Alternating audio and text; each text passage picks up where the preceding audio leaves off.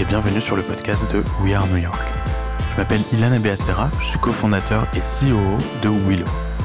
Je suis ici à New York depuis 15 ans, avec un passage de 2 ans dans la Silicon Valley, et toutes ces années j'ai eu la chance de faire la connaissance de beaucoup de Français qui font rayonner la France aux États-Unis, et ce dans tous les domaines. J'ai donc naturellement décidé de raconter leurs histoires à travers des interviews d'une heure en moyenne. Ils viennent du monde de la tech, de la mode, ils sont aussi de grands chefs étoilés ou des manias de l'immobilier. Ils ont tous en commun cette secret sauce et des parcours atypiques que nous allons tenter de décortiquer ensemble épisode après épisode. Vous allez voir, ça vous donnera souvent envie de croquer le monde. Mon objectif est de montrer que les États-Unis sont un marché accessible, mais aussi de vous prouver que nous les Français, nous avons ce petit je ne sais quoi. J'espère que ce podcast vous plaira car je le mène avec passion. Et merci d'avance de le partager, de le noter et de le commenter si c'est déjà le cas. Alors à tout de suite dans un nouvel épisode de We Are New York.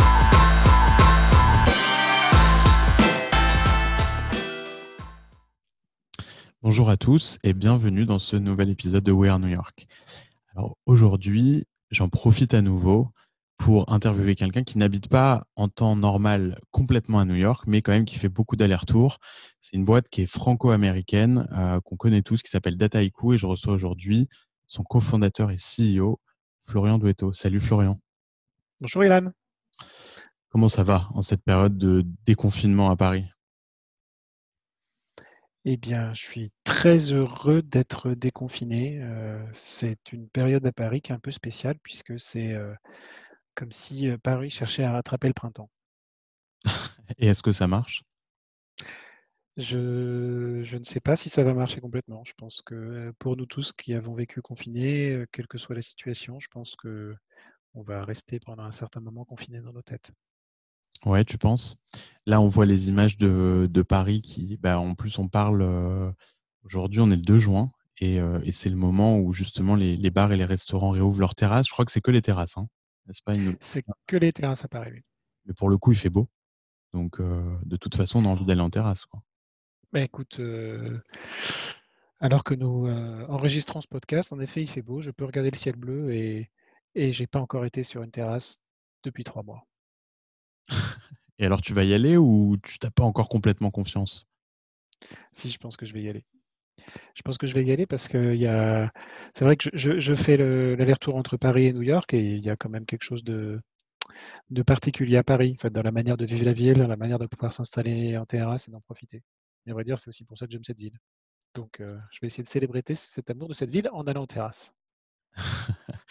Et est-ce que New York te manque depuis le déconfinement? Euh, New York, euh, New York me manque un peu.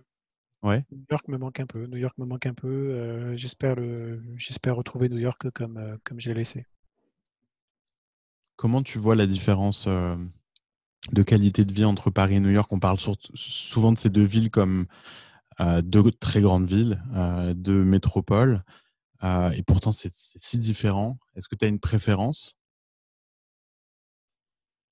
J'ai certainement une préférence, un attachement euh, culturel et familial et historique, à, historique à Paris. Euh, et après, je pense qu'on va chercher d'autres choses à New York que, que celles qu'on va chercher à Paris. On va chercher à, New York euh, une certaine vitesse, une certaine manière de, de vivre, de pouvoir euh, euh, rencontrer euh, des choses inattendues. Enfin, on va chercher à New York quelque chose, quelque chose qui est quand même particulier, qu'on va sûrement trouver qu'à New York en termes de, brassage des cultures, de, personnes qu'on peut rencontrer. Je pense qu'on va à Paris quand on y va pour euh, autre chose en termes de, qualité de vie ou de connexion à une histoire. Donc on n'y va pas pour la même, pour la même raison, c'est sûr. C'est vrai, mais on peut aimer les deux. Tu es, le, es, le, es le parfait exemple. Et après, je ne sais pas si je pourrais vivre à New York en me disant que c'est là-bas que je fais ma vie. Ouais. Je pense que New York, en tout cas, pour moi, qui l'a vu et qui est rentré dans l'extérieur, c'est une ville. C'est une ville où on va pour aller plus vite dans quelque chose, en fait. Et donc, du coup, il y a quelque chose qui est peut-être intrinsèquement transitoire dans le fait de d'aller à New York. On s'y installe pas. Enfin, je, ne sais pas, je, je sais pas dans quelle mesure on peut s'y installer. J'ai jamais pensé à ça comme ça. Ouais. S'y installer, je veux dire, pour 10 ans ou 20 ans ou toute sa vie. C'est vrai ce que tu dis. moi, ça m'a pris 8-9 ans, malgré, malgré l'amoureux de New York que je suis, ça m'a pris 8-9 ans à, à, me sentir chez moi. Aujourd'hui, je me sens chez moi et je, l'ai réalisé encore plus pendant le confinement parce que quand tu es confiné, tu te demandes si tu es bien chez toi au final. Et, euh, et, c'est vrai que c'est une ville qui prend du temps et en même temps qui est très accueillante. Tu vois, quand tu vois la diversité des gens qui habitent ici et qui se sentent chez eux immédiatement, et même les touristes qui arrivent à New York, je sais pas, quand tu es là, toi, et que tu vois des gens qui viennent te voir ou d'autres Français, c'est fou à quel point on, on se sent immédiatement euh, accueilli par cette ville? Mmh. Je pense qu'il y a, quelque chose où on est, comment dire, on peut se connecter à New York parce que comme il y a tellement de choses à faire ou de gens à rencontrer, on a tout de suite l'impression d'être accueilli. Et après, je pense que le problème derrière ça, c'est euh, comment est-ce qu'on crée euh, finalement un lien qui est en effet plus authentique à la ville. Et là, je pense, dans certaines, je, me demande dans une certaine mesure si quand on crée un lien, on le crée par rapport à New York ou par rapport à certains quartiers de New York. Parce qu'en fait, il y a quand même, par rapport à Paris, finalement, un, il y a une telle différence en fait de, d'atmosphère, je trouve, d'un quartier à l'autre. Je veux dire, s'attacher à Midtown, c'est pas la même chose que s'attacher à Upper East ou de s'attacher à Brooklyn.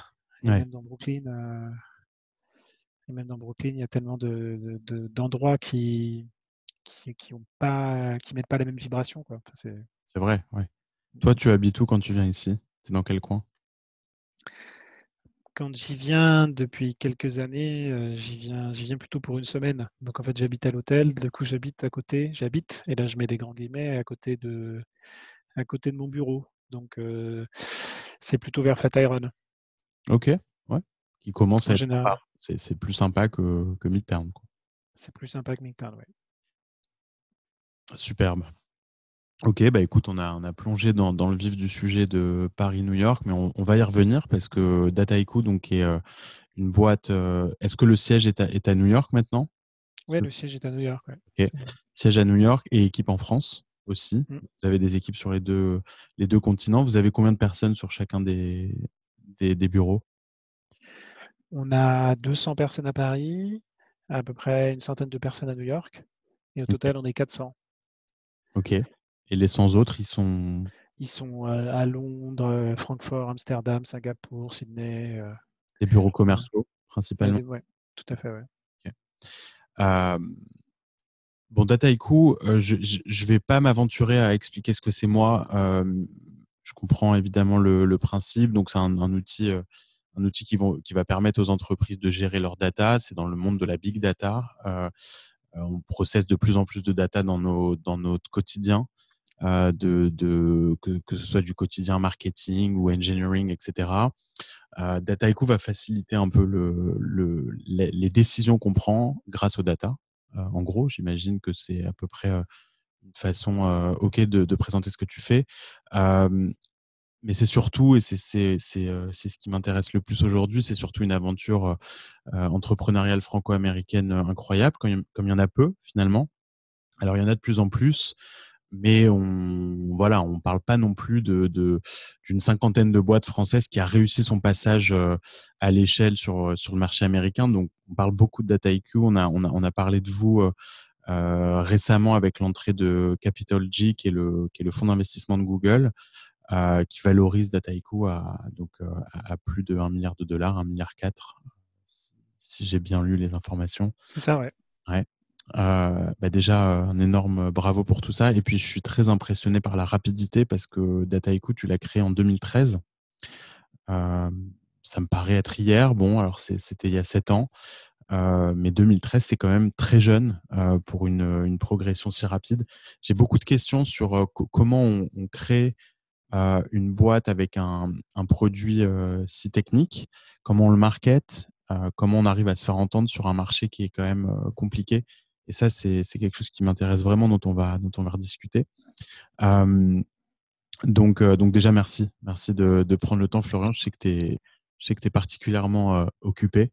ce que je voulais commencer par, par, par dire et, avoir ton feedback, c'est sur le, le, le contexte qu'on qu vit et qu'on a vécu, en tout cas les derniers mois du, Covid et donc du, remote. Euh, vous avez choisi un modèle donc qui est pas euh, pas qui est pas remote, à la base. C'est pas a priori la culture de de Dataiku. Puis là, comme toutes les boîtes tech, on est, relativement facilement passé au télétravail. Comment ça s'est passé chez vous? Et puis surtout, comment tu vois la suite? Est-ce que ça va avoir un vrai impact sur votre culture? Heu, est-ce que vous allez ouvrir les vannes au télétravail, hem, ou pas? J'aimerais ton avis là-dessus. Mmh. On avait déjà, comment dire? Pas mal de télétravail à Dataiku parce que les aux États-Unis, dans nos bureaux commerciaux, on a beaucoup de gens qui travaillent de chez eux. Donc je pense qu'on avait, heu, sur les 400 personnes de Dataiku, entre 50 et 100 qui étaient déjà, qui étaient déjà en télétravail, à vrai dire. Et à vrai dire, c'était quand même pour autant une découverte qu'on pouvait tous faire du télétravail du jour au lendemain et heu, être efficace en fait en étant en télétravail. Alors évidemment, il y a des choses à apprendre, des nouveaux modes de fonctionnement et cetera, mais tout le monde tout le monde les a vus. Hem, heu, je pense que sur la suite, ce qui est finalement le plus intéressant, c'est de savoir comment est-ce qu'on revient ensuite au bureau.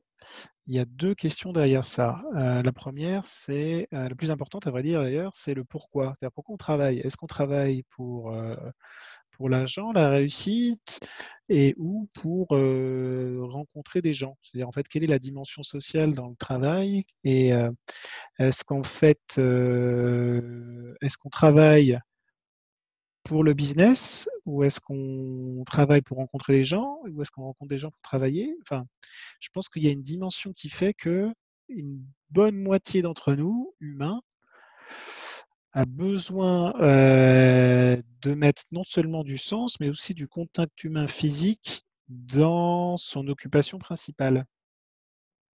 Et que ça fait que, heu, sauf si on a fabriqué sa société pour étant comme étant, heu, télétravail dès le début, en du coup, en embauchant que les gens qui ont envie de ça on aura vocation finalement à retrouver des bureaux, quoi qu'il arrive. Parce que les gens, ils ont besoin de ce contact. Après du coup, ça amène à la question à la question 2, qui est dans quelle mesure?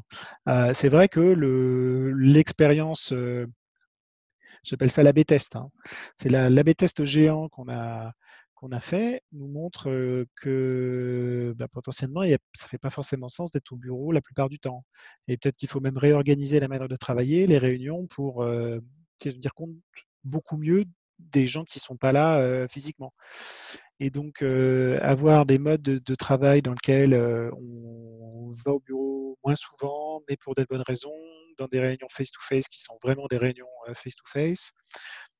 En organisant mieux les réunions dans lesquelles il y a des gens à distance. Enfin, je pense que c'est ça le futur. Et ça, ça si on pousse le trait, ça fait, heu, repenser la manière dont on configure les espaces de travail, heu, leur, leur, raison d'exister et cetera et c'est bah, c'est je trouve ça très je trouve ça très intéressant, passionnant parce qu'en fait, si on tire le trait, ça aussi, ça reconfigure aussi, la ville, en fait. Ouais. Mais bon, c'est je vais un peu loin de Dataiku là, hein. Non, mais que c'est intéressant, c'est la 1re fois que que j'entends cet argument. Ça ça redessine la ville, pourquoi? Pour la partie, heu, commuting, heu, moins de voitures, moins de pollution, heu, plus de vélos, Oui, parce que moins de voitures, moins de pollution, le les les espaces de travail ou les espaces dédiés aux bureaux sont potentiellement, je pense en moyenne plus petits. Je pense que ça veut dire qu'il y a plus de gens dans une ville qui ont besoin d'une pièce en plus Ouais. pour, heu, parce que Ouais. finalement, heu, ils ont besoin d'une pièce pour travailler. Enfin, je veux dire, on a on a chacun besoin de son espace à soi et puis, heu, si on a la si on a la chance d'avoir des enfants à la maison, de temps en temps, on a peut-être aussi besoin du coup d'avoir un peu plus d'espace pour pouvoir, travailler tranquillement. Et donc du coup, tout ça, ouais, tout ça chan tout ça change la ville et aussi, change aussi le rapport à la ville parce que si on comme si, il y a si on va pas tous les jours au bureau, potentiellement, on pense aux déplacements de manière différente et donc, heu, on va potentiellement s'installer un peu un peu plus loin. Ouais. Je pense qu'on a on a vu, dans parmi nos employés, finalement, toutes ces réflexions-là, en fait. Et pendant pendant la crise, pendant le confinement, du coup, finalement, ces réflexions-là, arrivaient de manière beaucoup, beaucoup plus rapide, en fait. C'est un peu comme si on avait comprimé, quelques années de réflexion et de maturation de la société en quelques mois. Ouais. Ce qui fait très peur, hein, parce que ça fait très peur de se dire que c'est une crise qui nous fait aller plus vite par certains aspects. Moi, je Ouais. J'aime moyennement cette idée, même si je pense qu'elle est en partie vraie. Ouais, c'est un déclencheur, quoi.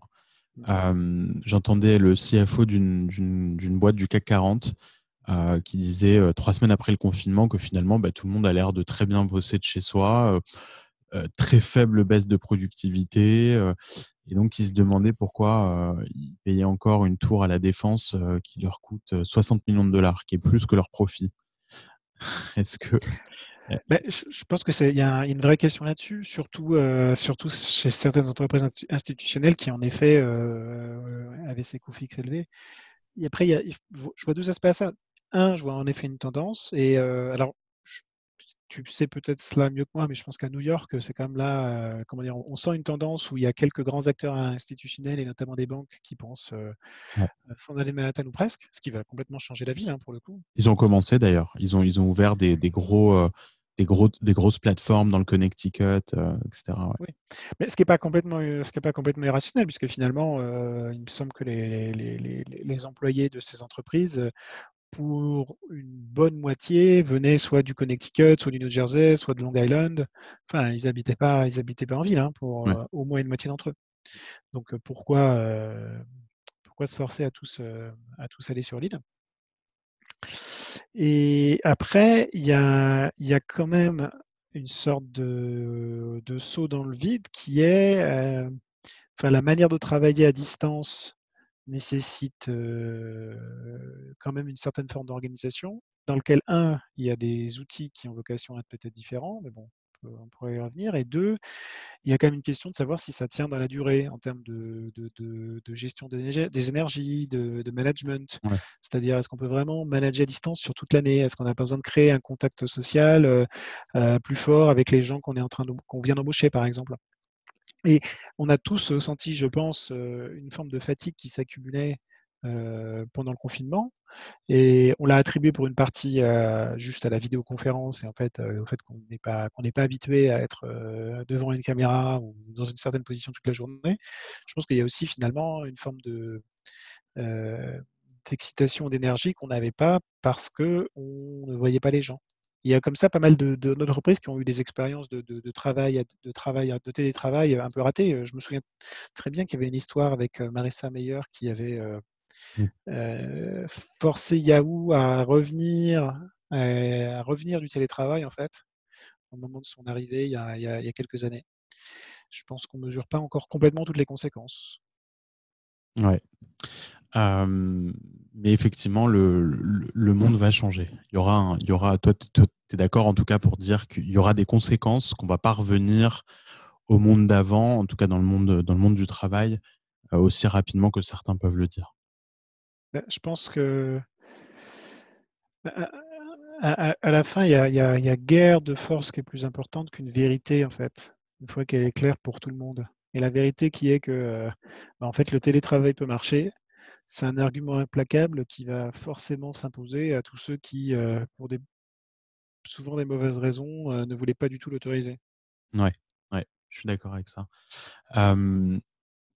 ok, super. Euh, Florian, on, va, on, va partir, on va partir tôt dans, dans, ta vie pour, pour mieux comprendre comment on arrive à Dataiku. Toi, tu grandis où? À Paris. Pas de... À Paris, à Paris. Et là, je suis à Bastille, mais euh, j'ai plutôt grandi à Républicain, pour ceux qui connaissent Paris. Donc, euh, vraiment très, très loin, hein, au moins 15 minutes à pied. Ah, c'est deux coins très sympas de Paris. Mm. Donc, tu as grandi à Paris, tu as étudié. Euh, as étudié...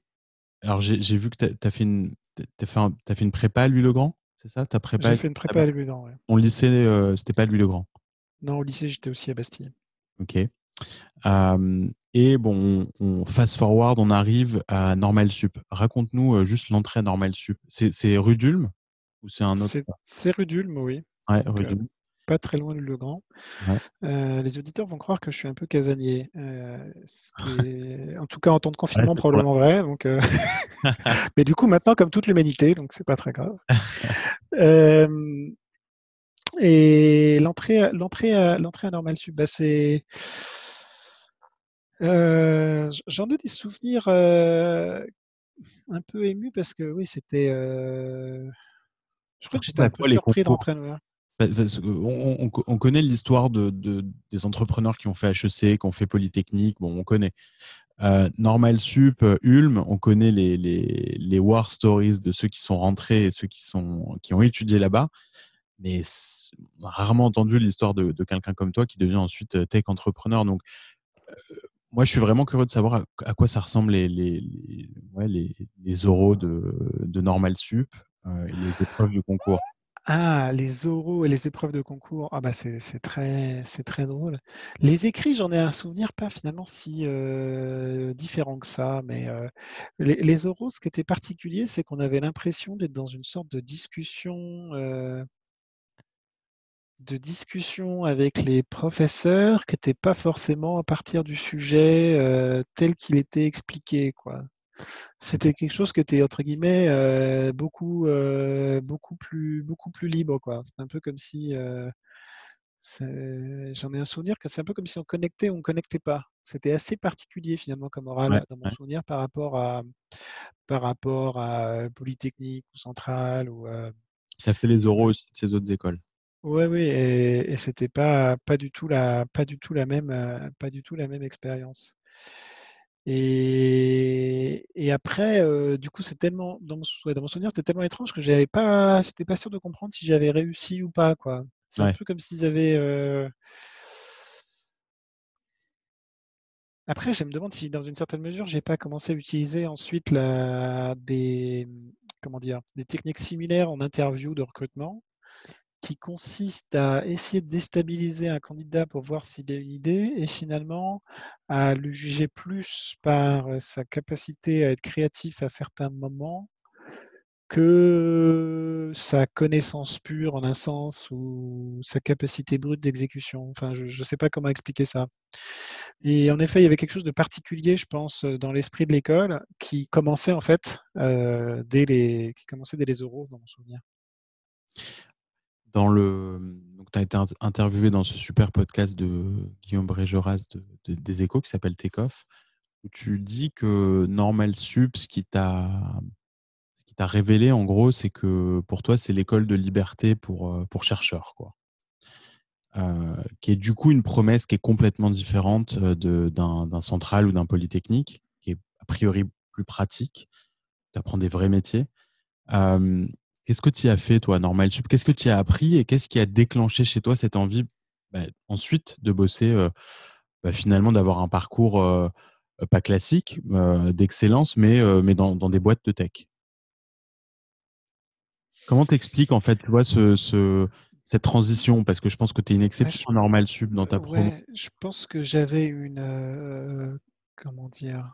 J'avais d'un côté une, attiras une, attirance forte pour la liberté du travail de chercheur, mais en même temps un fort doute quant à sa véracité. C'est-à-dire dans le fait qu'on pouvait vraiment être libre en étant chercheur, en tout cas dans les domaines qui m'intéressaient à cette époque-là, heu, et là où j'étais.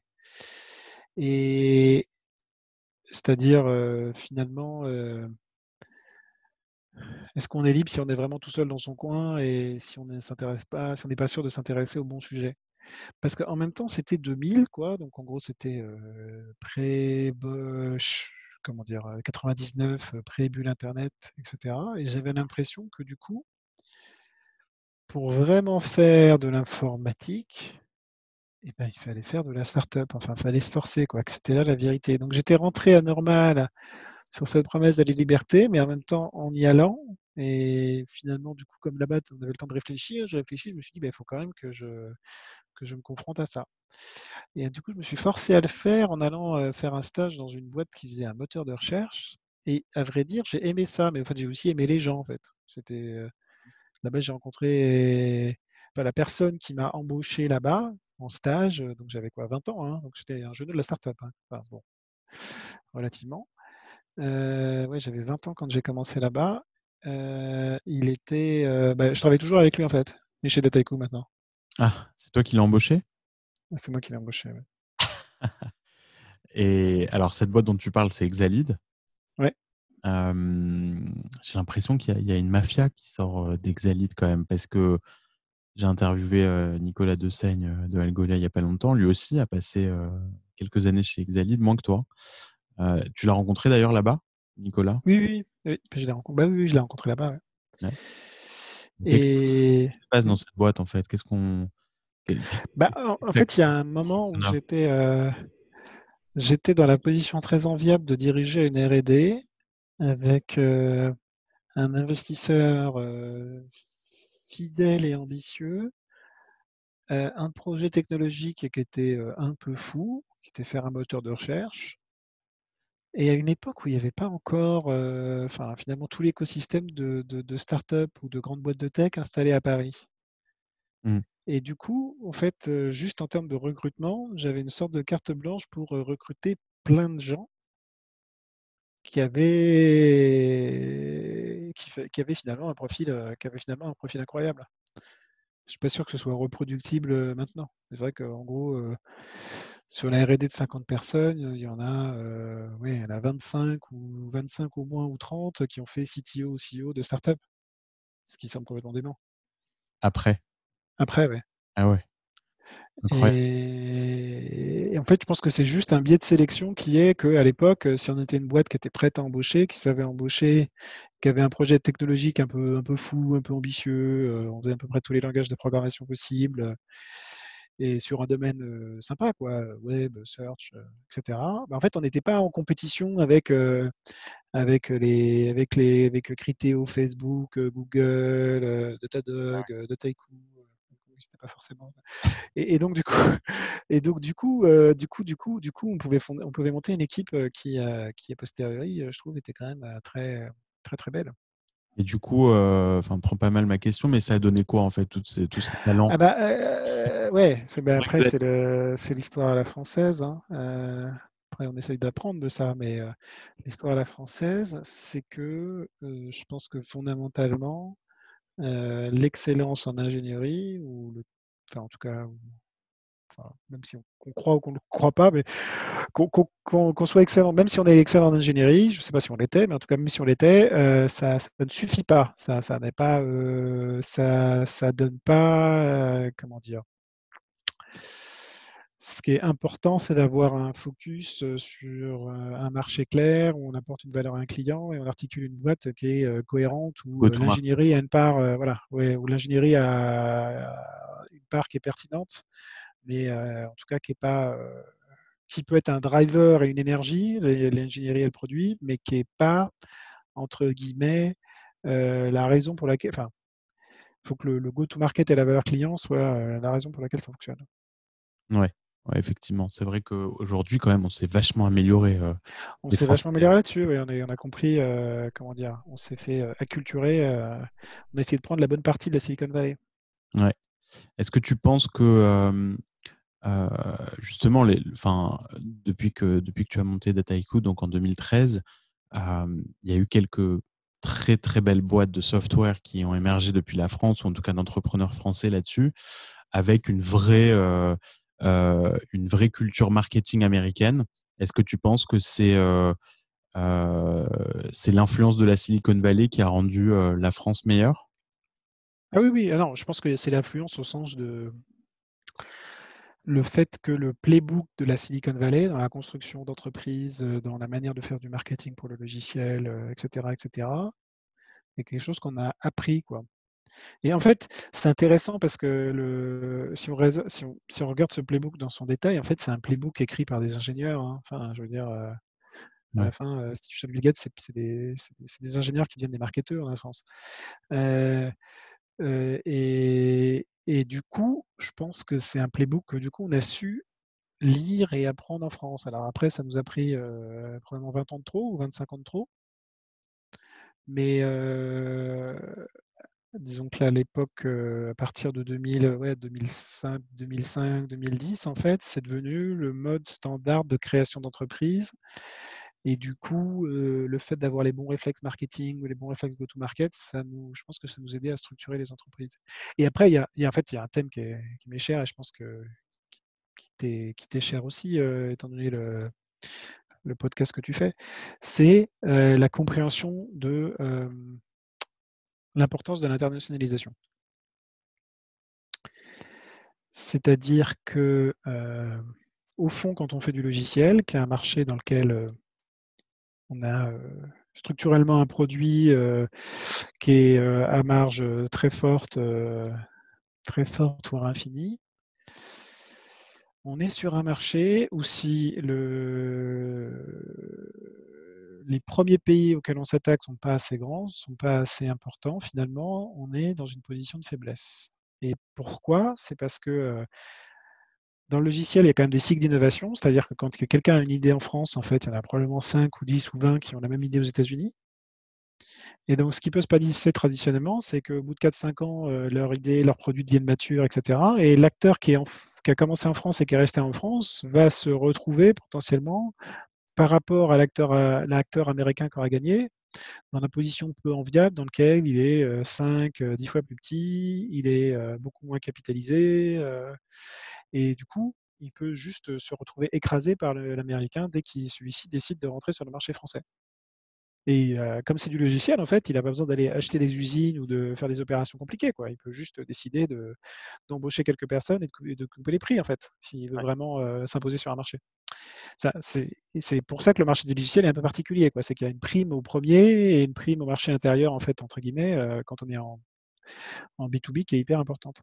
Et du coup, si on ne veut pas être stratégiquement dans une mauvaise position, un acteur qui part d'un pays d'Europe doit se forcer à aller sur le marché américain le plus vite possible pour euh, être euh, finalement dans une position euh, défendable.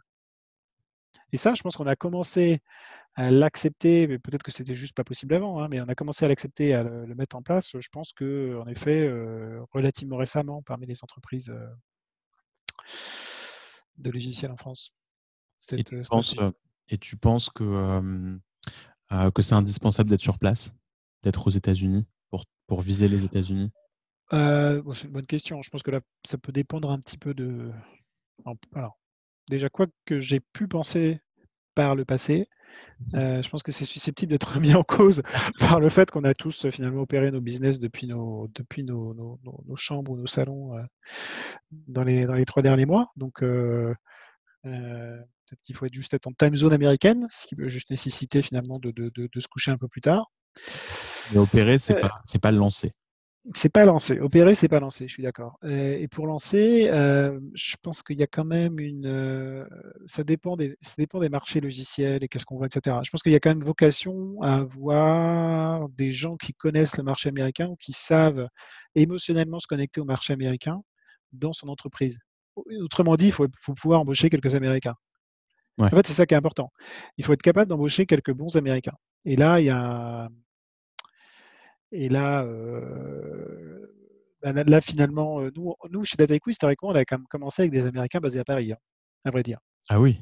Oui, et c'est comme ça que c'était le plus simple pour commencer pour nous, euh, pour une bonne partie. La raison, c'est qu'il y a quand même un biais, il y a un, biais, il faut comprendre qu'il y a quand même, je pense encore, une sorte de, de biais culturel des Américains vis-à-vis des Français qui fait qu'une start-up française qui va aller aux États-Unis va être perçue par un candidat américain, donc euh, potentiellement embauché, comme quelque chose de suspect.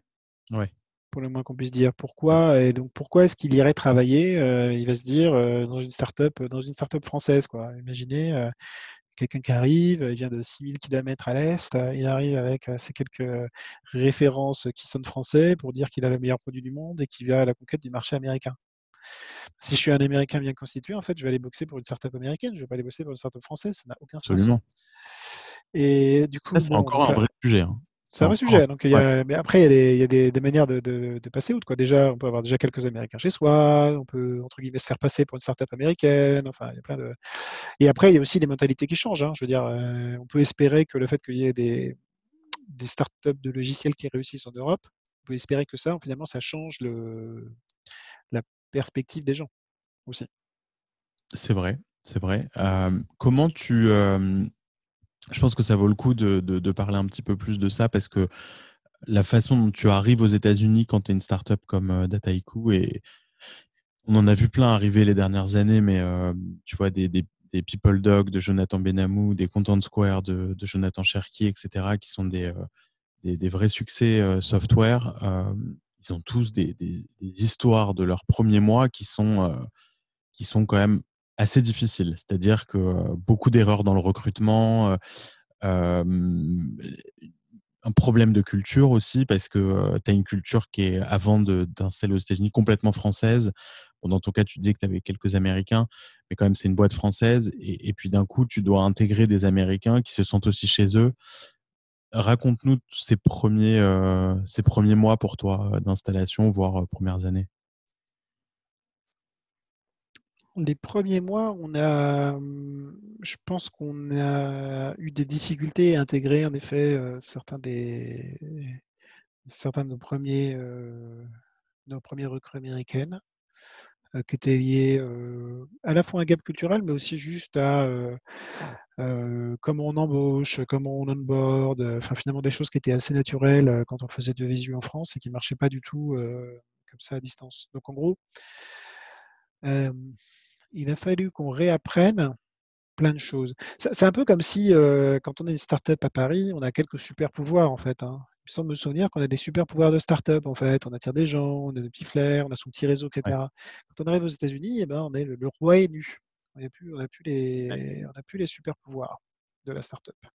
Il faut les réapprendre. Il faut réapprendre à bien embaucher, bien comprendre si c'est un bon candidat, si, heu, la personne peut vraiment apporter, heu, cette chose et si si on a bien passé à travers, potentiellement le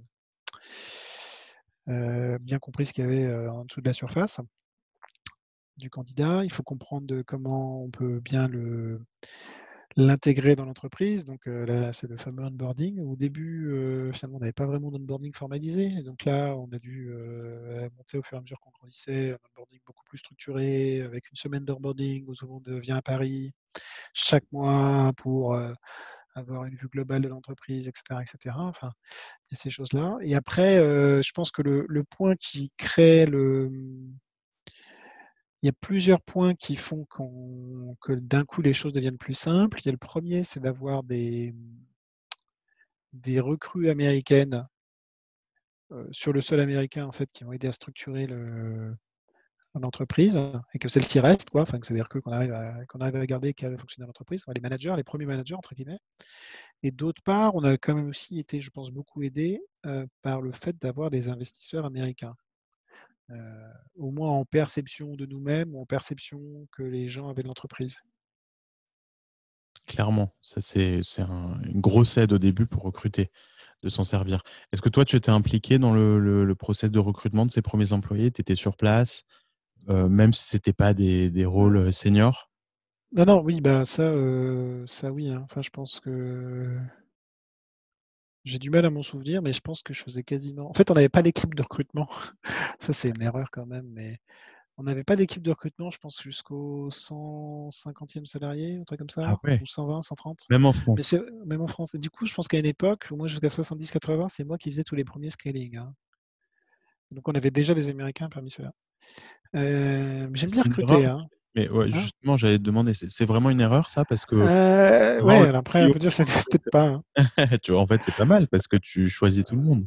Oui, oui, oui, heu, je sais pas si c'est une erreur. Heu, je pense que je pense que c'est important de garder, une, un comment dire? Une priorité dans le recrutement et après juste en efficacité ou en capacité à sourcer des candidats, je pense qu'on aurait pu s'organiser différemment un peu plus vite.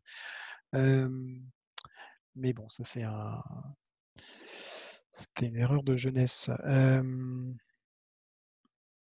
Mais ça manque un petit peu, hein, de pas faire, heu, plus d'interviews. En même temps, ça prend vraiment beaucoup de temps. Le point donc oui, en effet, je pense qu'il faut être un faut être intégré dans le recrutement. Mais je pense que j'ai oublié ta question qui était juste avant celle-là.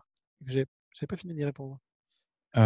Si, sur, enfin, à quel point tu étais impliqué au début, dans les recrutements aux États-Unis, mais Oui, si oui, bah, j'étais en effet impliqué, quoi. J'étais impliqué, dans les ce qui est ce qui est plus simple, hein, je pense qu'une autre raison pour laquelle c'est important, c'est que, et ça c'est vrai pour d'autres choses dans l'entreprise, c'est que quand les choses sur lesquelles il y a un risque heu, et on sait qu'il y a un risque et on sait qu'on va peut-être se planter et ben, je pense que, heu, l'équipe fondatrice, il vaut mieux qu'elle qu'il les fasse elle-même.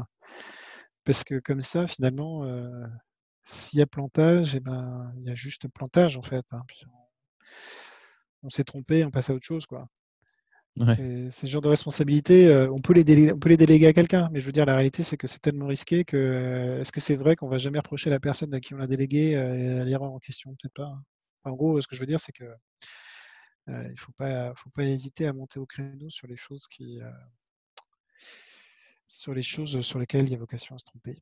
Ouais et puis dans ce que tu dis, heu, qui est intéressant, c'est à quel point le CEO doit se détacher de certaines de ses tâches avec la croissance et pour le coup, quand on pense au recrutement, on se dit que c'est quand même, peut-être un des derniers trucs à lâcher. Surtout quand tu es sur 2 continents comme ça où je veux dire tu dois quand même, t'assurer que que la boîte grossisse sur des fondations, des 2 côtés, solides. Tu vois? Donc c'est Oui, oui, je pense que culturellement c'est important. Après, j'ai après il y a aussi des choses tactiques, c'est-à-dire que les je pense qu'au fur et à mesure qu'on grossit, il faut être capable de les candidats, ils ont besoin de comprendre un peu mieux avec qui ils vont travailler. Potentiellement, un candidat américain, il a souvent besoin d'avoir, heu, enfin culturellement en fait, il s'attend à avoir une vision d'entreprise qui est qui est très, comment dire? Qui est très marketée en fait, dès les 1res secondes Ouais. d'interaction avec, la 1re personne qui qui avec qui il parle en entreprise. Ouais. C'est peut-être pas mon style en fait de marketer, Dataiku, heu, avec les candidats. Je pense qu'au début, ça devait en désarçonner certains. Je pense que ça avait des avantages et des inconvénients. Je pense qu'il y avait certaines personnes qui qui du coup se disaient: «Mais alors qu'est-ce que c'est que cette boîte-là? Le le le CEO, n'a pas passé 5 minutes à me vendre la boîte au 1er de 1re interview, comment ça se fait?» et en même temps, peut-être que ça crée un un biais positif quoi, en un Ouais, sens où, ça permet de de authentique. d'a de voilà, ça permettait de recruter des gens qui avaient un peu plus de chances de se connecter à la culture qu'on avait par ailleurs en Europe. Ouais, ouais, très, très sympa. Quand tu alors les les débuts de Dataiku donc bon quand quand on lit, ton histoire, un peu partout, on on v on a l'impression que c'est un peu naturel ce démarrage. Tu racontes souvent que ça s'est un peu imposé à toi, cette réalité de devenir, entrepreneur. Donc c'est juste après, tu as fait un court passage, je crois chez chez Criteo après Mmh. Exalead. Hem est-ce que, les débuts de Dataiku et le début de la création d'une start-up, dans l'absolu, ça il y y a eu des doutes pour toi ou ou tu avais tellement observé ailleurs que tu l'impression que ça s'est fait relativement naturellement de monter l'équipe, d'aller lever les fonds, on va on va reparler de ça après, de créer une culture? Heu, de quel moment tu te rappelles, heu, au début qui ont été, heu, des moments de doute ou des moments difficiles, pour toi personnellement?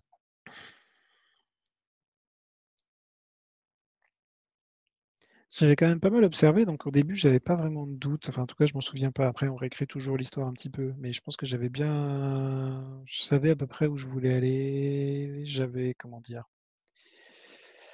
J'avais le luxe absolu d'avoir déjà travaillé pendant longtemps dans une entreprise de logiciels, de savoir, heu, quel était le marché sur lequel, heu, j'allais aller, d'avoir déjà l'équipe. Enfin, je veux dire, heu au fond, on était assez peu dans l'improvisation. Le 1er point peut-être un peu, plus dur, c'était la 1re, toute 1re levée de fonds. Du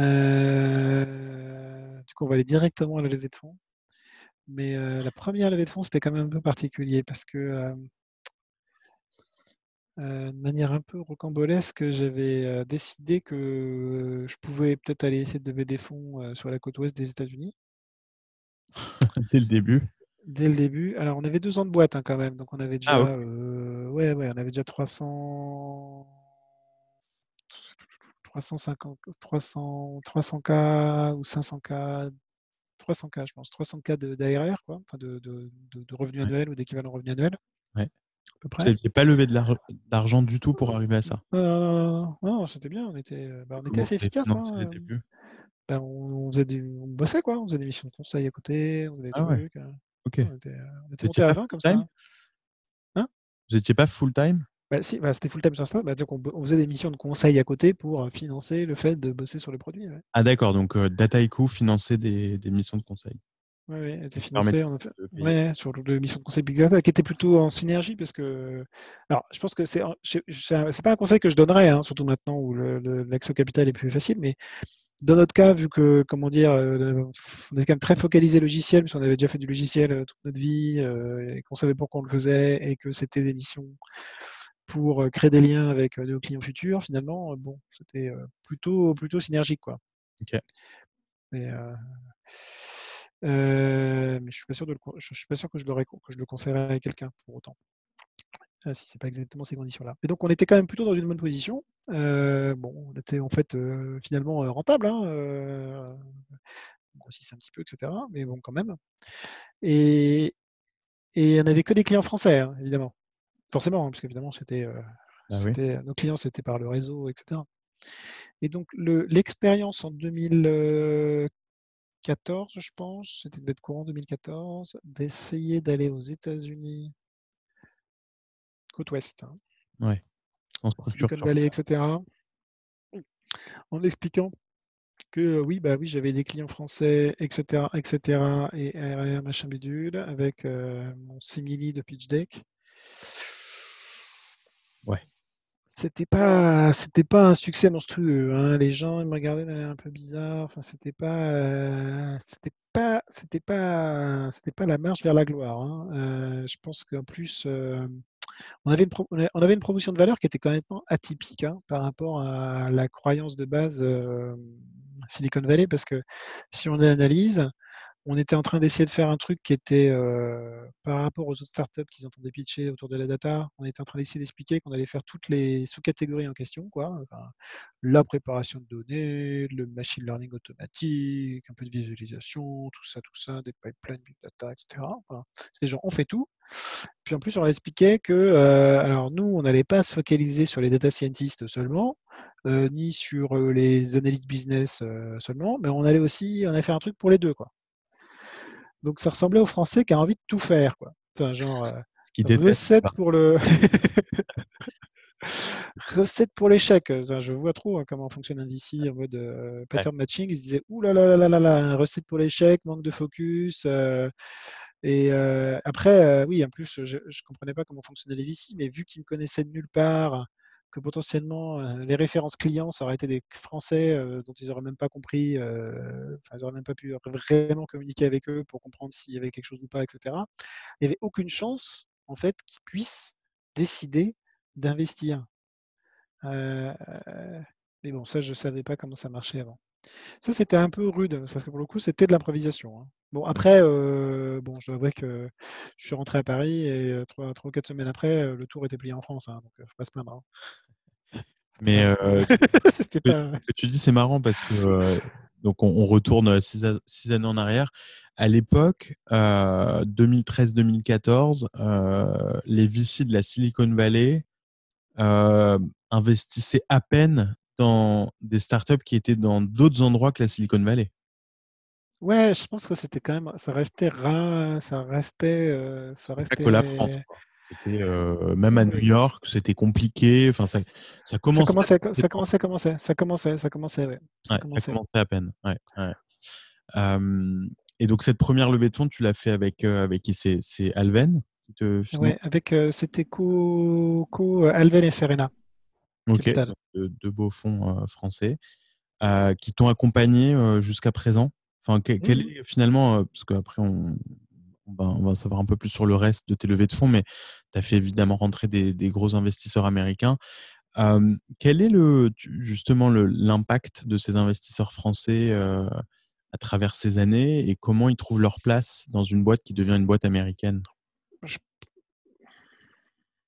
je pense qu'à la fin, c'est comment dire? C'est une question de personne, en fait, hein. Ça devient des conseils, en fait. C'est les Ouais. gens qu'on connaît depuis longtemps et qu'est-ce que j'ai qu'est-ce que enfin, une manière de voir ça, c'est de se dire que le l'investisseur qu'on va prendre en 1er, si ça marche, on va passer 6-8-10 ans avec lui. Ouais. Ce qui est finalement, en tout cas je pense en Île-de-France, plus long que la plupart des relations interpersonnelles qu'on peut avoir, en fait. C'est plus long qu'une relation de couple, hein. C'est quelqu'un qu'on va garder dans le paysage pour longtemps. Donc il y a quelque chose qui est très individu personnel, je pense, dans ces premiers fonds. Ouais. Et euh, oui, il faut qu'ils sont là pour, euh, pour donner du conseil, le tempo, euh, comprendre comment, quel est le bon moment pour aller à l'étape d'après. Mais toi, ça, ça a pesé dans la balance le choix de Serena et Alven? Tu as, choisi ces investisseurs? Ces personnes, en l'occurrence? C'est qui chez Serena et qui chez Alven C'est Xavier L'Orphelin et chez Serena et Rafi Cambert chez Alven. ouais. ouais, super et, jusqu'à présent, tu as, encore des bonnes relations avec, avec eux? J'ai encore des bonnes relations avec eux, oui. Et ça, c'est. Je pense que c'est des choses. Oui, je pense que c'est important en fait. comment dire Ces premiers investisseurs sont importants, sont importants, sont importants. Je pense qu'ils sont importants. Ouais. Et dans, dans, ton board aujourd'hui, est-ce que tu as encore des, investisseurs français?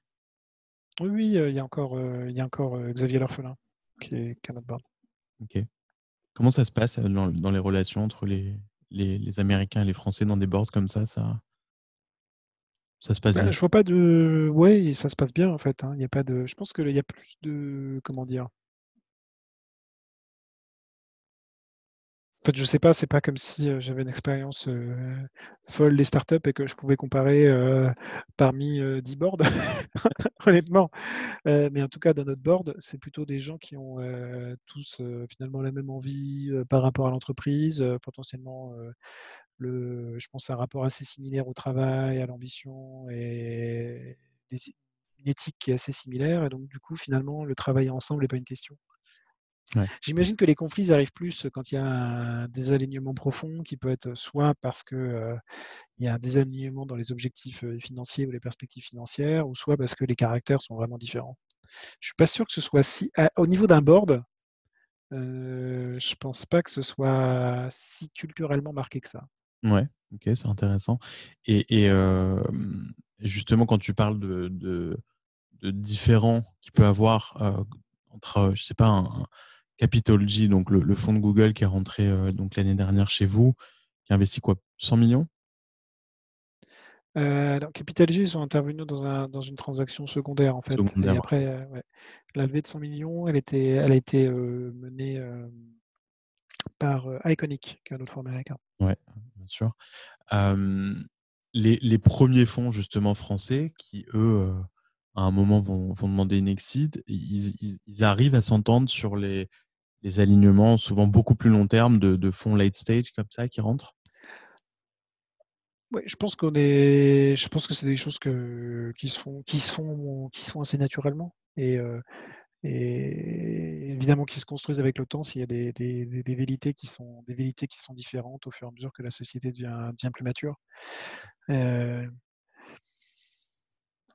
je, pense aussi que euh, finalement, c'est des, alignements qui sont difficiles, surtout s'il y a une. Euh, comment dire Si ça va mal, en fait.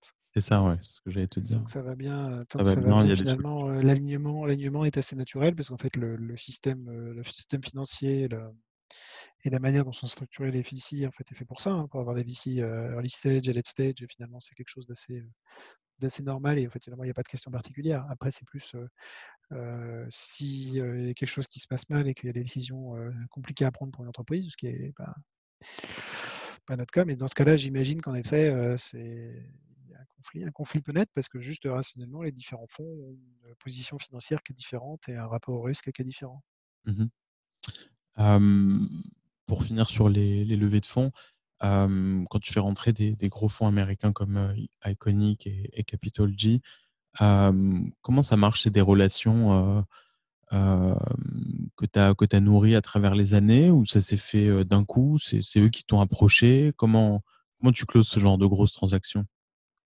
Oui, c'est comme des relations qu'on se crée dans le fil des années, mais c'est souvent, comment dire, j'ai tendance à penser après euh, qu'à partir de la série, en tout cas à partir d'une certaine taille, juste structurellement, comme le nombre de boîtes à une certaine taille est plus petit, c'est plus les VC qui ont souvent une vocation à scanner le marché et en fait, à créer des relations.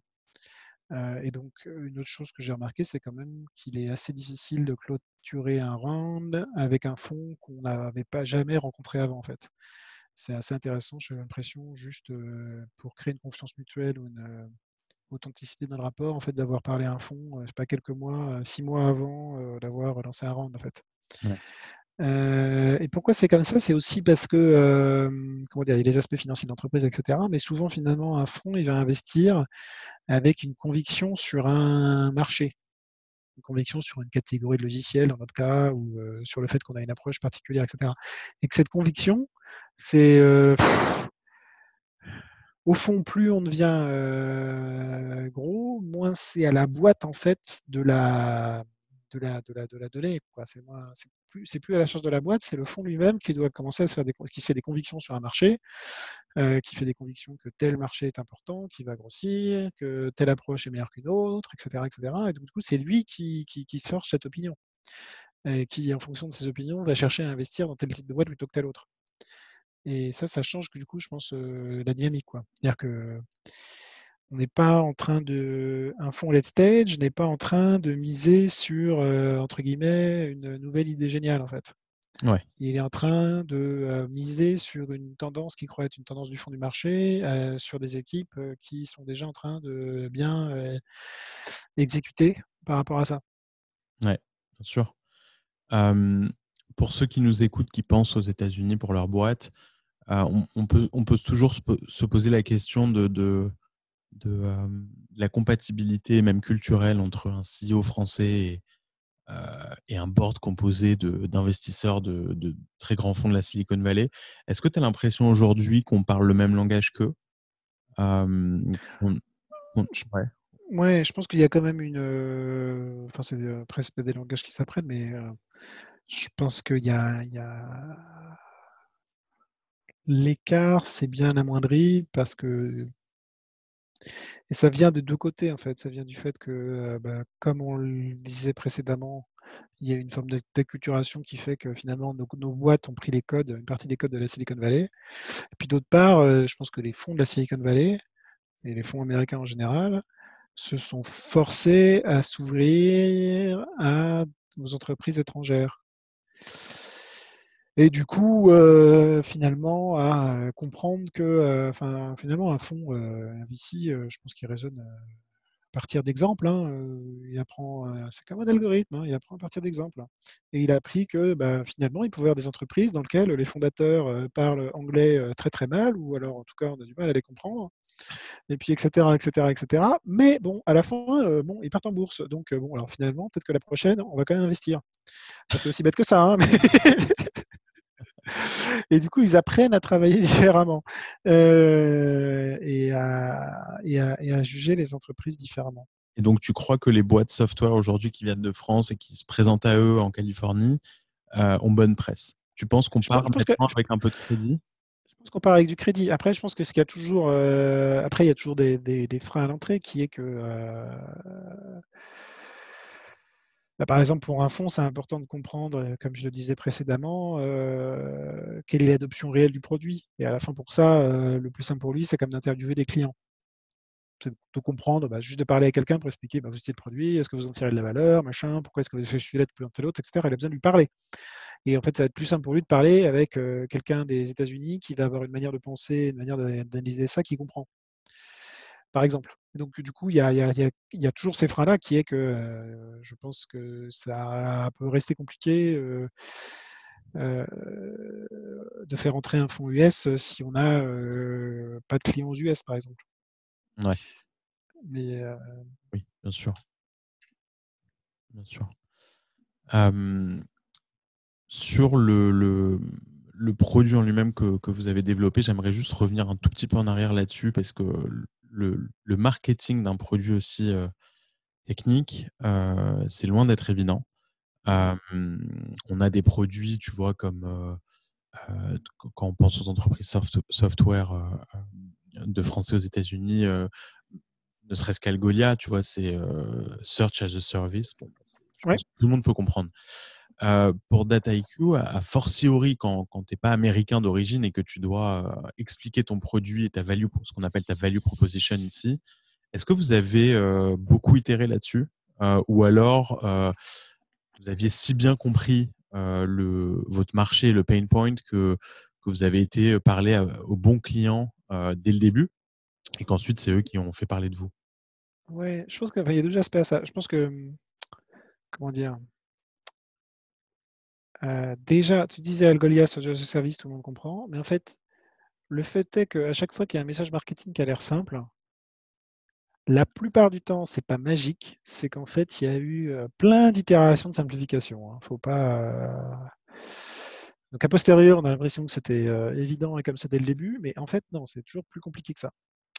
D'une part et d'autre part, oui, nous, on a toujours gardé le même enfin, une proposition de valeur qui était toujours relativement similaire, heu, qui était autour de la, de la démocratisation de l'accès, heu, à la data et de l'accès à la data science. Après, comment on l'explique aux entreprises, ça a beaucoup évolué au fil du temps et on a dû beaucoup réfléchir à ça. C'est vrai, c'est un effort particulier et c'est après dans notre cas, après c'est un peu le cas de tous les marchés, mais on est aussi nous, on était dans un marché qui ou comment dire? Le message lui-même devait évoluer parce que le le le vocabulaire ou les mots des du marché évoluaient au fur et à mesure que les entreprises devenaient plus matures. C'est-à-dire, heu, enfin, big data c'est un truc qu'on disait il y a 5-6 ans. En fait, c'est un truc que plus personne ou presque dit aujourd'hui. Je sais pas pourquoi. Il y a plus aucune idée. Les moments, on disait plus un peu plus data science et machine learning et maintenant tout le monde dit AI.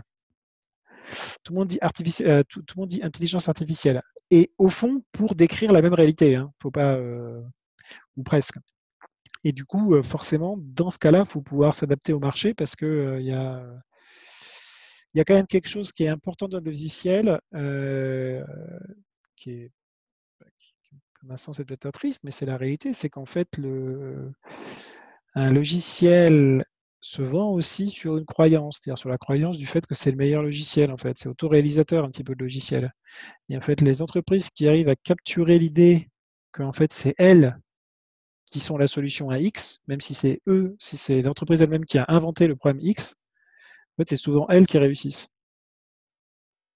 Ouais. Il y a il y a un vrai, il y a il y a un vrai après il y a beaucoup de marchés qui sont comme ça, hein. Enfin, à la fin, le smartphone, on peut se dire, heu, c'est ce qui s'est passé, hein, heu, à un moment, par exemple et le donc le le marketing, en effet, le marketing et le go to market est important et là, il y a il y a je pense que pour toutes les entreprises, il y a un truc à craquer. Il y a encore, je pense, un truc sur lequel les Américains, sont sont meilleurs que nous, hein. Enfin Ouais, ouais.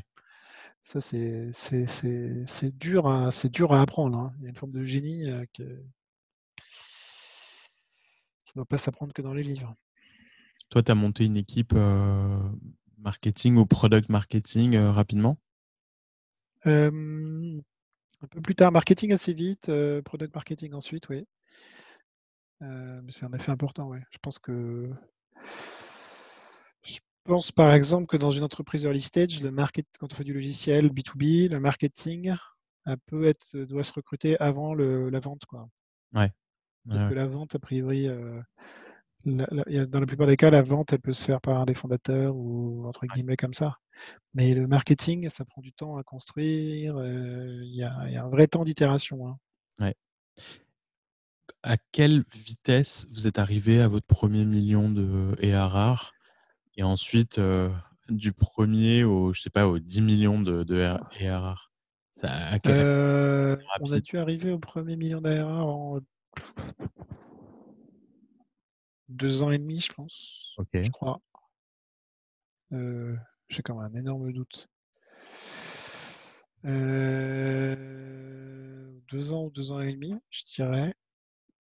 Quelque chose de cet ordre-là et après hem ouais, 2 ans, 2 ans, ouais, 2 ans. En fait, c'est 2 ans et après, on a à peu près, heu, on a suivi il y a une sorte de formule, hem, d'ailleurs que l'un de mes investisseurs a inventé, heu, qui est, triple, triple, triple, double, double. OK. Parce qu'il a il a écrit un article une fois, qui qui est devenu célèbre, hein, dans une micro communauté, hein, mais quand même, dans lequel il regardait les, les parcours boursiers de de de de certaines entreprises devenues publiques, heu, les Salesforce, les DocuSign et cetera et il voyait, heu, il avait rationalisé un schéma dans lequel, en fait, heu, au début, en fait, pendant 3 ans à peu près, c'est assez réaliste de tripler chaque année son ARR Et après, bon, après, il y a une certaine taille, les 15-20 millions, ou alors tripler, c'est quand même un petit peu dur. Et là, on commence à doubler. Quoi. On double encore deux fois. Et, en gros, comme ça, on arrive dans la, dans la zone dans laquelle on est plutôt à 9 chiffres. C'est ça, c'est ça, en gros. C'est la, la, la, la, voie, la, voie vers, la voie vers 100 millions en, en, quelques, en quelques années. C'est qui cet investisseur? C'est Niraj, Niraj Agraval de Battery Venture. Ok. et donc, toi, en combien de temps tu es arrivé à 10 millions d'ARR après le premier Eh ben, du coup, deux ans. Parce que 3 fois 3, 9, ce qui fait 10. Ah c'est là qu'on voit, là, alors là, là, cette phrase, est, je pense que c'était représentatif de la logique de, de, de levée de fonds. Hein. 3 fois, bah 10 bah, en deux ans, puisque 3 fois 3, ça fait 9. ouais, c'est de la science au niveau, quoi. Ouais. Euh, aujourd'hui, maintenant que, que tu as des fondations, alors évidemment, on n'est on est, on est jamais sorti d'affaires quand on est en start-up, mais quand même assez solide, que tu as du monde, que tu as levé beaucoup de capital. il consiste à quoi ton quotidien de CEO Alors, je sais que bah, les jours ne, ne, se ressemblent pas forcément, mais comment tu répartis ton temps sur un mois un mois donné il y, a des, il, y a, non, il y a des variantes d'une période à l'autre suivant l'activité et quel est le focus de l'entreprise, parce que ça peut être de la stratégie, des choses qui sont plus côté produit, des choses qui sont plus côté euh, pense au go-to-market ou à des initiatives particulières, euh, de planification. Des... Après, il y a aussi des périodes de l'année où on fait des levées de fonds. Ouais. Euh, il, y a, il, y a, il y a des aspects, au fur et à mesure qu'on grossit, il y a, bon, je vais dire des choses qui je pense que tout le monde dit, donc, mais euh, il y a un aspect communication interne qui devient, qui devient important, euh, puisque finalement l'alignement ne se fait pas, se fait pas autour des bières, hein. des boissons en général, ou juste d'une table dès qu'on est, dès qu'on est plus de 50. donc c'est un peu c'est un peu tout ça et je dois avouer que le fait que ce soit enfin comment dire moi je trouve que c'est un luxe énorme ne pas avoir un focus sur une seule tâche. Mais, voilà, il faut peut-être pas trop le dire. ouais, tout, le monde n'en est pas aussi capable. justement, quand tu vois l'actualité des dernières semaines, c'est un, Nicolas de, Algolia qui, quitte son rôle de CEO parce que bah, la boîte est passée à, une échelle différente et que probablement qu'il se sent plus l'envie d'aller dans la prochaine phase d'Algolia. Est-ce que toi, tu es toujours aussi excité qu'au début de Dataiku ou, ou pas forcément? Si, moi, je suis toujours pas fatigué. J'imagine que quand je commencerai à fatiguer, il y a encore au moins une ou deux bonnes années avant que je sois vraiment fatigué. donc, le, je, pense, que c'est des décisions qui sont éminemment personnelles, en fait. Pense qu'elles sont éminemment personnelles. ces décisions en fait de changer de, de changer de parcours, de donner les, de trouver quelqu'un d'autre de, de, meilleur que soi pour ouais. et de lui donner les clés. C'est, je pense, c'est des choses assez, c'est des décisions assez, assez, assez, assez courageuses souvent. Ouais. Euh... J'imagine que c'est forcément dans la tête de tous les CEO, non, qui sont fondateurs aussi. Qui bah, pensent? Ouais, en fait, il faut penser. Je pense... Après, moi, j'ai quand même un état d'esprit où, euh, que j'essaye d'avoir quand c'est possible, hein, d'être le, le, moins utile possible, en fait. D'être capable de s'effacer et que les choses tournent. Et que... Parce que finalement, euh, une boîte, c'est censé euh, on construit tous des startups, donc en fait, c'est, on a l'impression que c'est des choses qui sont tellement temporaires, euh, vu la manière dont on les construit, en un sens, mais normalement, une entreprise, c'est censé perdurer, quoi. C'est censé être plus long que la vie des gens. Donc, normalement, il faudrait les penser comme ça. Et ça, c'est une tension, hein, parce que l'entreprise classique, on a vocation à la penser comme ça, potentiellement. La start-up, il y a une forme de course qui fait qu'on se dit que de toute façon, euh, bah, on court, donc euh, tant qu'on n'est pas arrivé au bout, euh, qu'est-ce qu'on fait? Et après, c'est quoi le bout? Et au fur et à mesure que, comment dire, je pense que quand, quand, on, quand on est tout au début, on se dit que le bout, c'est faire une IPO, parce que de toute façon, ça semble inaccessible. Bah, quand on la voit arriver, on se dit, ben, en fait, c'est quoi le bout en fait? Mais en fait, si le bout, c'est pas l'IPO, vu que de toute façon, l'IPO, c'est juste un, juste un événement financier comme un autre, qui n'a pas l'air non plus si plus, plus marquant que ça, quoi, si on rationalise un peu. Donc à la fin, en fait, finalement, il faut penser au long terme, quoi. Et là, c'est la vraie question de qu'est-ce que c'est qu'un CEO, qu'est-ce que c'est qu'un fondateur CEO. C'est finalement normalement celui qui est, doit être toujours capable de prendre la position long terme, la plus long termiste possible, parce qu'il en a envie. Mmh et donc à la fin, la vraie question, c'est est-ce qu'on a envie d'être celui qui a cette position long terme et qui, force, qui se force à avoir cette position-là, même dans les moments où ça peut créer un conflit et être une position difficile à tenir. Ouais, parce que finalement, le, le, founder CEO, c'est celui qui a la vision. Et, on se rend compte qu'on a beau embaucher des, talents dans ces boîtes, ce que tu dis un petit peu, c'est que le CEO, c'est toujours celui qui aura la vision la plus long terme de sa boîte et de son produit, parce que c'est lui qui en est à, à, la, à, la, base. Après, bon, peut-être que je suis un peu gêné de prêcher en un sorte notre propre paroisse, mais quand même, j'ai l'impression que une entreprise, c'est plus intéressant si elle a une vision long terme. C'est plus intéressant au sens où même, euh, la plupart du temps, elle marche mieux, euh, à long terme, en fait. Mmh. Et que c'est très difficile pour quelqu'un qui arrive, en fait de de prendre cette position-là. Il y a pas de bonne raison, hein, c'est juste c'est comme ça, quoi. En fait, il faut avoir une forme de détachement par rapport au court terme qu'on peut qu'on peut avoir, euh, enfin qu'on a souvent qu'en ayant un certain rapport euh, culturel très particulier par rapport à l'entreprise. Ouais. Euh, c'est comme ça. C'est un, c'est un, peu comme, c'est un peu comme dans les familles, quand on fait une famille recomposée, en fait. Hein, je veux dire, c'est, des, des, dynamiques qu'on ne comprend pas, en fait, mmh. qui existent, mais qu'on ne comprend pas. Il y a des choses qui sont de ce standard-là.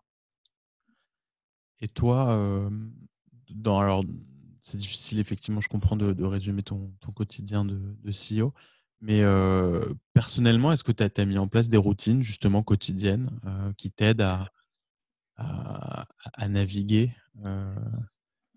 dans ta vie personnelle? Je sais pas, le matin, il y a des choses non, non, pas vraiment, pas vraiment, pas vraiment, pas vraiment. Enfin, j'en ai peut-être plus maintenant, après 3 mois de confinement, mais je suis pas sûr que ce soit je ne suis pas sûr que ce soit l'idéal ou des bons exemples. Euh, non, il y a un truc. Bah, on, va, rentrer dans un truc très très pratico-pratique. Euh, il y a, ça fait, alors ça date avant d'être CEO, mais ça fait bien 10 ans, ouais. Il a fait 10 ans, même un peu plus, que je me suis forcé à être euh, inbox zéro la plupart du temps. Et donc, dans les bonnes périodes, c'est tous les soirs. Hein. C'est-à-dire, j'archive tous les mails une fois que je les ai lus, que j'ai rien à faire, sinon je le fais, sinon je le machin, etc., etc. Et si des fois je peux pas, bah, je note que ce sera demain, mais j'essaie de minimiser ça. En fait, c'est le fait d'avoir ce rapport à l'action et d'être continuellement dans l'action. Ça, c'est un. enfin, c'est juste d'avoir cette forme de discipline, hein. Et ce qui est important si on veut être présent avec les gens, en fait. Enfin, je veux dire, euh, je pense que c'est, en tout cas pour moi, c'était euh, c'était quelque chose que j'avais pas forcément comme discipline en tant que, que, développeur et que je pense que j'ai dû juste mettre en place euh, pour être quelqu'un d'un peu pour pouvoir interagir différemment avec, avec les gens. Ouais, c'est très c'est un peu anecdotique, mais en même temps, je suis pas sûr que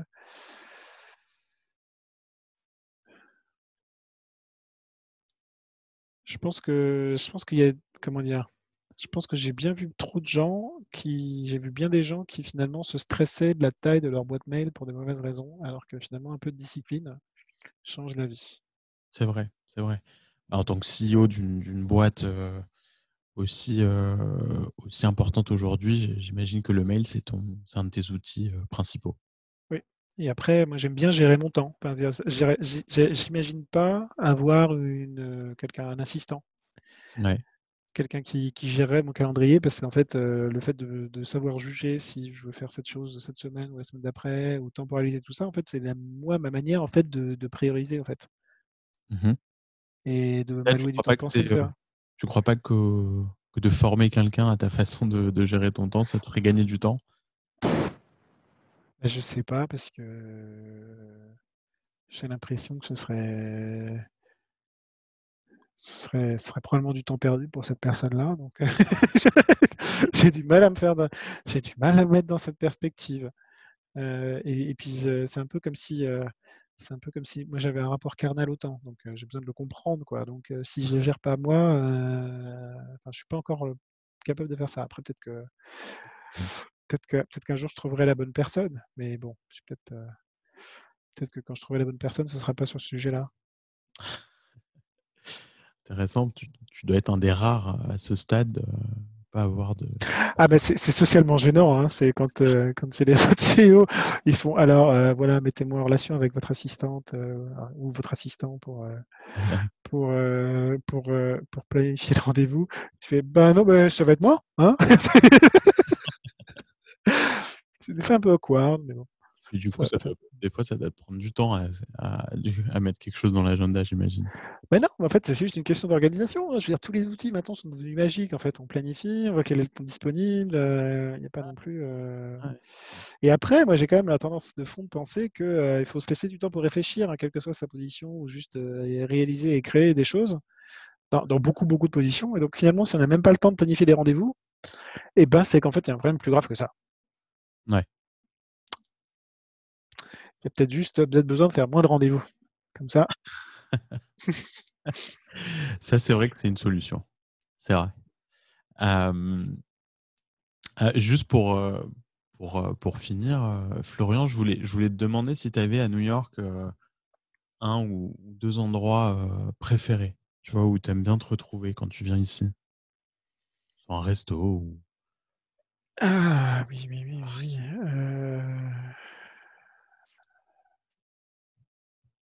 Ah bah, il y en a quelques-uns, mais j'aime bien, j'aime bien Chocho qui est un il est sur quelle rue? Je sais y aller, mais il est dans dans Nolita.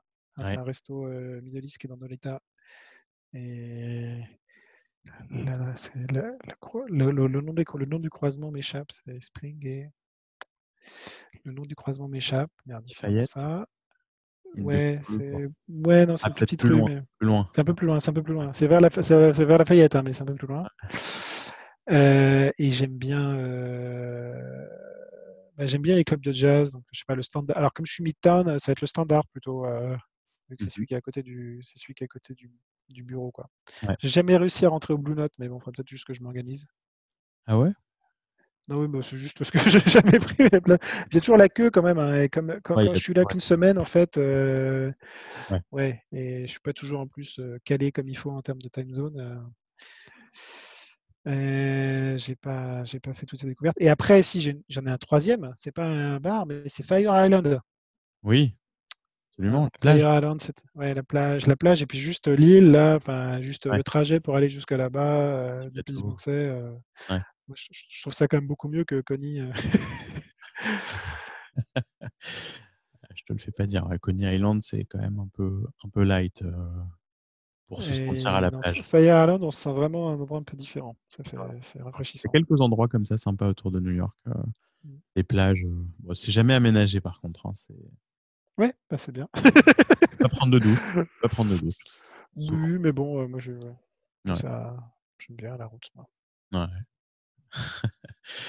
Superbe. Bah, écoute, euh, Florian, merci pour ce, bon moment. On a fait le, tour des, sujets que, je voulais évoquer avec toi.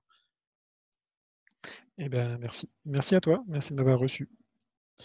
Eh ben, avec grand plaisir. Et puis, euh, eh ben, merci à tous de nous avoir écoutés jusque-là et à très bientôt dans un nouvel épisode de We Are New York.